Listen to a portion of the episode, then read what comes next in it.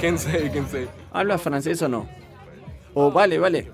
Básicamente el escenario es un lugar de skate y nosotros somos los skaters. Vamos a tener que hacer algunos trucos. Creo que el diseñador se inspiró mucho en los looks de los skaters de los 90. Lo puedes ver por el pañuelo, los pantalones cortos, las chaquetas de jean, que en realidad no son muy cómodas para patinar, pero me siento muy bien con ellas.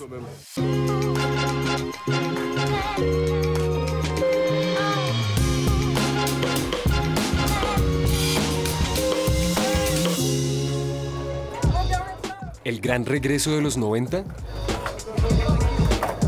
Definitivamente la marca japonesa Kidil para su colección otoño-invierno 2023-2024, presentada en París, Hiroaki Sueyasu defiende la pureza y el caos, la libertad despreocupada y la sensación real de poder perderla en cualquier momento, como por ejemplo cuando te caes del monopatín. No es probable que esto le ocurra al maestro supremo japonés Yoji Yamamoto, que este año cumplirá 80 años, y para quien pensar en el mundo es casi más importante que hacer ropa, que es preciosa. Todo hay que decirlo. Esta colección se llama Don't Do That, no hagas eso. Pero, ¿qué es eso? No consuman demasiado. Están matando el planeta. Estamos matando el planeta. Yo también soy culpable solo de vivir. ¿Cómo representó esta idea en su colección? Quería relacionar el título de la colección con Medio Oriente. Medio Oriente es un lugar heterogéneo, es una muy buena mezcla. Hay tantos estilos diferentes, tanta gente, tantas cosas revueltas,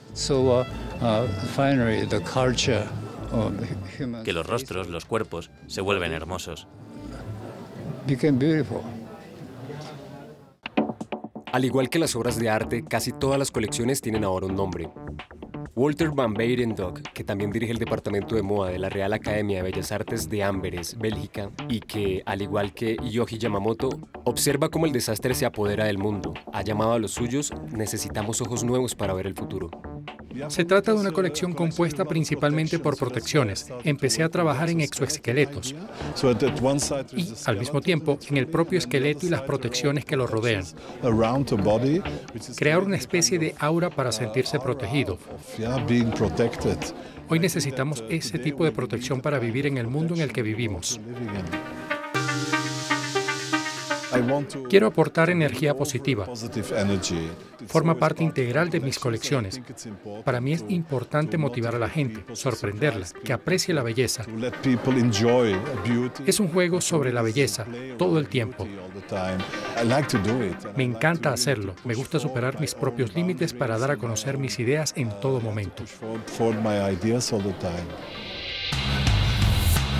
El californiano parisino Rick Owens se siente amargado por crear colecciones en tiempos de guerra. Para aliviar su carga, se dirigió a la grandeza de la antigua Luxor, en Egipto. El resultado, vadeadores, hombros ultra anchos, chaquetas de aviador de poliamida reciclada certificada. Todo ello con referencias al bondage. Y la colección, hermosa, muy bonita. Los hombres llevan preciosos abrigos clutch que lucen fabulosos.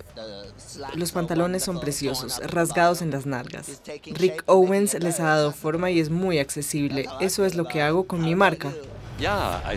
Creo que es una colección increíble, muy bien pensada. Y no es un circo. No, esto no es un circo en absoluto.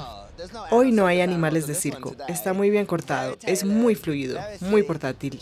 Y luego, ese toque de feminidad, absolutamente necesario en el armario masculino.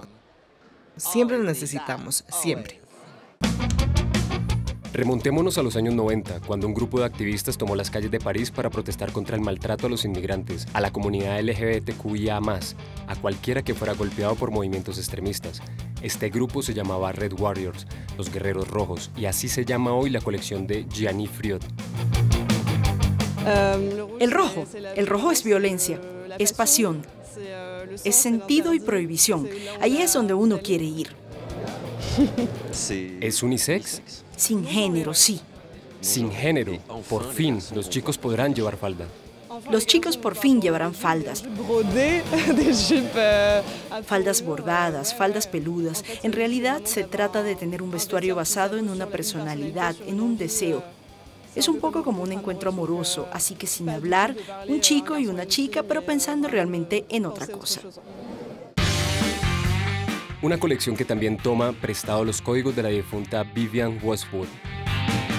Sí, de hecho es un homenaje antes de su muerte pero me refería al hecho de que mis modelos a seguir en la moda, en fin, como mujer, hay muy pocos, sobre todo Vivian Westwood y también Sonia Rickle. Así que la idea era, ella estaba muy comprometida políticamente, como yo puedo estarlo con mis colecciones.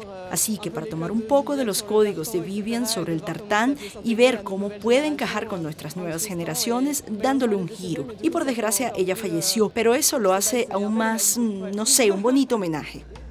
Ahora vamos a juntar los nombres de estas colecciones. Los guerreros rojos tienen que ponerse nuevos ojos para mirar al futuro y salvar a los niños terribles de Luxor. No hagan eso, vayan a vestirse.